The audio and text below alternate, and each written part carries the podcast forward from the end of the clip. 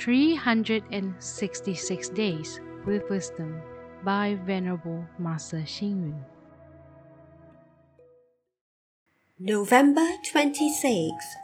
Accept criticism if you have made a mistake and sincerely correct it. Do not refute even if you are treated unjustly, but look within yourself. There is one phrase that people tend to use, especially after making mistakes, and that is I thought. I thought is in fact the phrase used to excuse oneself for making mistakes. For example, after beheading a person, and one might say, I thought the sword was not sharp. Another example is, I thought it was just a sleeping pill after poisoning some people. So, you can see the seriousness of the phrase I thought.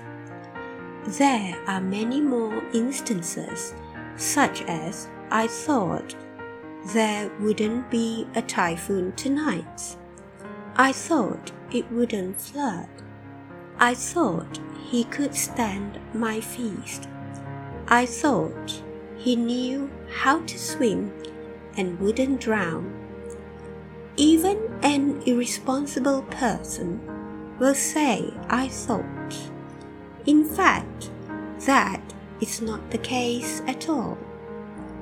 The phrase I thought is guesswork quarrels in office and families are mostly due to the phrase I thought. Undoubtedly, the phrase I thought can be used at an appropriate situation.